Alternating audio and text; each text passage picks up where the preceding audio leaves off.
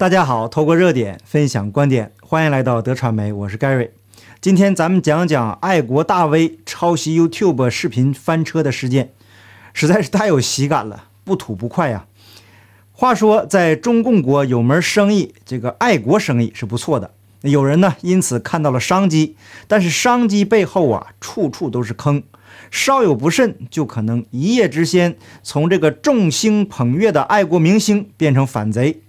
在说这个故事之前呢，我们先了解一下这个猴子理论，这样更有助于大家理解后面的故事。我们说呀，把 A、B、C、D、E 五只猴子，这个饿极了的猴子关在一个笼子里，那笼子上吊着一串香蕉，正下方是一个箱子。那如果猴子要拿香蕉，必须得爬上箱子。那实验人员装了一个自动的装置，如果侦测到有猴子要去爬箱子，就会有大水喷向笼子，这五只猴子马上会被淋湿。那首先呢，会有猴子想去拿香蕉，马上水就喷出来，他们慌忙的用手抱住头。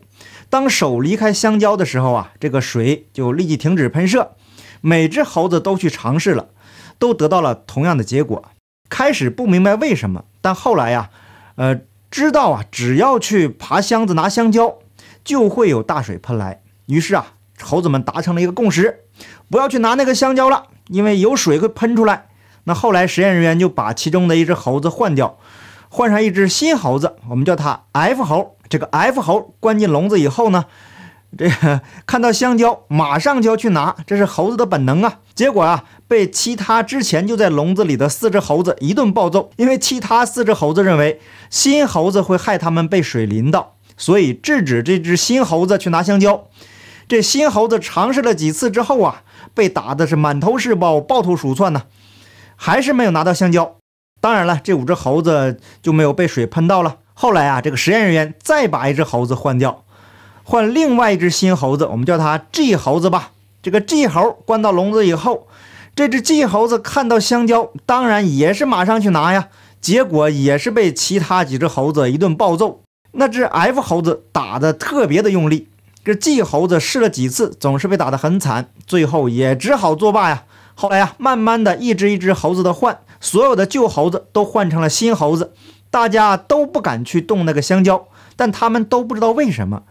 只知道去动那个香蕉，就会被其他猴子痛扁，这就是所谓的传统的由来。所谓的传统这一招啊，被中共用的是炉火纯青。在了解了猴子理论以后，我们再来看现在发生的事情。五月十八日，有网民发现，在大陆拥有二百六十万粉丝的这个动漫类自媒体“赛雷三分钟”的微博账号被禁言，时间到二零二三年五月十七日，也就是说被禁言了一年。那这个博主在 B 站拥有超过一百九十三万粉丝，名字叫做“赛雷三分钟”，同样也处于被封禁的状态。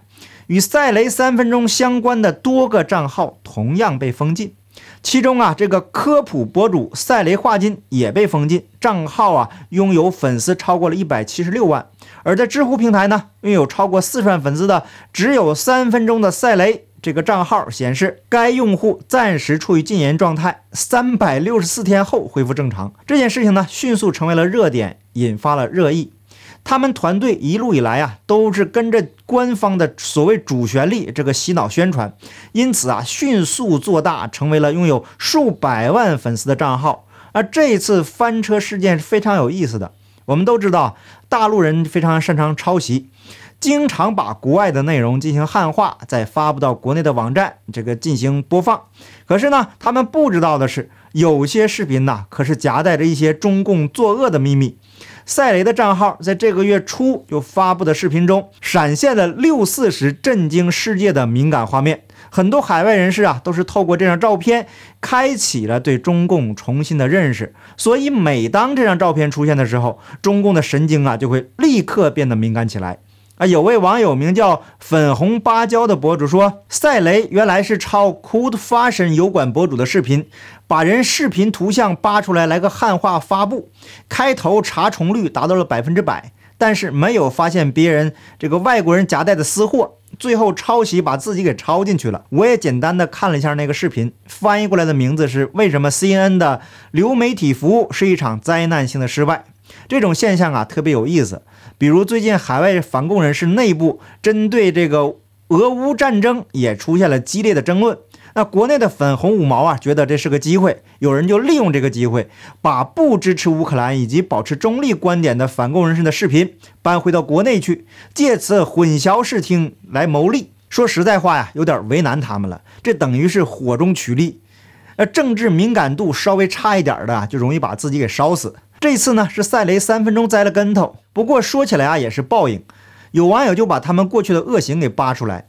二零二一年一月，赛雷的多个账号曾抨击大陆另一家科普类自媒体回形针 Paperclip，因为这个事情登上热搜。那 B 站视频平台也是赛雷话金的主阵地，他们指控科普团队回形针辱华的视频，不让中国人吃海鲜背后真正的大瓜。今天我来统一告诉大家，目前这个视频还在，累计播放量已经达到了五百零八万次。那当年的六月十八日，这部视频提及回形针 Paperclip 这个两名员工，编辑聂同宇供职于美军陆军研究实验室，又称另一前编辑季文怡在中国境外的社交媒体发布反华言论。那随后，B 站将回形针 Paperclip 的账号标记上了该用户存在较大争议，请谨慎甄别其内容的标签。随后，回形针做出回应说。赛雷画金的视频中提到了回形针团队的两位作者，那现在就具体情况做出说明。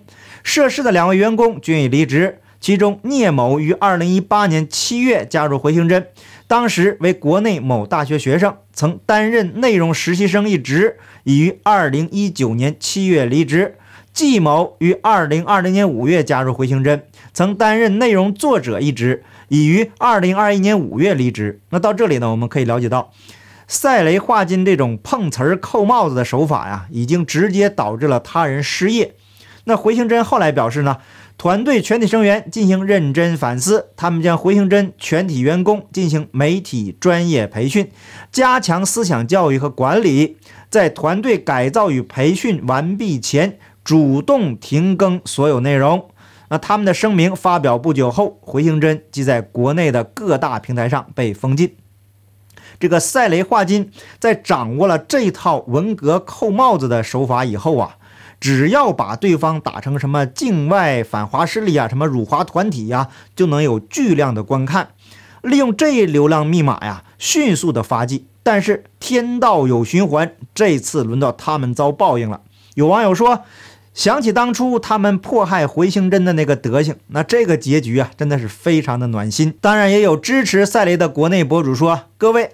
要真是不想赛雷死，就别到处问原因了，闹大了，最后死的只会是赛雷，还是透透的那种。言尽于此。新浪微博视频号“红色少女编辑部”也发了视频蹭热度。那赛雷这个事情啊，容我向各级领导汇报一下情况。赛雷团队还是对咱们有一些功劳的，揪出了很多卖国贼、狗汉奸，不能因为个别收集资料的人粗心大意。咱们就把他们全部打为反动派了呀！现在外网都在嘲笑他爱国没好下场，这不是亲者痛，仇者快吗？请内参同志们给个面子，递一下。网名叫退博人士偶尔回来直接回复他说：“好拱火，上面有人保他，处理结果也只是想让他安静一段时间。你们这是真想让他死啊！”还有个网友叫你该喝药了说。大概了解了一下，赛雷三分钟被全网封禁的原因是提到了不该提的历史信息，大家也没必要问，也没必要拿《新京报》这种和赛雷比，毕竟一个是自媒体人，一个是新闻报社，新闻媒体都抱团多少年了，有瑕疵也会彼此扶持，自媒体人出了问题，除了挨打也没别的办法，封一年算好的了，不是永久就还有的说。那推特网友啊也提出了质疑，说赛雷出片呢要经过团队内部很多道审核才能发表，也就是说这么多道审核居然没有一个人发现画面的问题，要么他的团队全是魔怔弱智，要么他们就是故意的，他倾向于前者。那我们来简单的看一下他们的审核流程，那经过他们所谓的优化后，有四级自我审查制度流程，有公众监督机制。呃，全体责任编辑主审预审，还有全体责任编辑主编二审，在确定文案没有问题以后，制作视频和素材要经过主编执行合伙人三审，最后成稿以后，由主编、执行合伙人、终审这么多道流程下来，竟然还出现了这么低级的错误，那应该呀是他们整个团队都没有人了解这段真实的历史啊！这正是八九六四以后中国人的悲哀。所以只要有人提起六四，也就是前面我们提到的猴子理论中的那个香蕉，那其他猴子就会立刻来制止。慢慢的，这段历史就被中国人给遗忘了。那即使海外人士告诉他们真相，他们也会认为有什么政治目的。这里呢，也给在国内的想要呃赚爱国生意的人提个醒：有空啊，你们多看看你们口中的这个什么反贼的视频，多了解一些中共的历史，提高一下政治敏感度。那如果你们觉得这也不够的话呀，那直接高薪聘请一位反贼做顾问也不错，省时又省力。就怕呀，你们没那个胆子。也许啊，千言万语磨破嘴皮子，也不如一顿社会主义铁拳来的实诚。未来给中共充当奴才、为中共歌功颂德的人呢，陆续都会遭到社会主义铁拳的毒打。早一天醒悟，远离中共，才有机会避祸。好，感谢您的点赞、订阅、留言、分享，我们下期节目见，拜拜。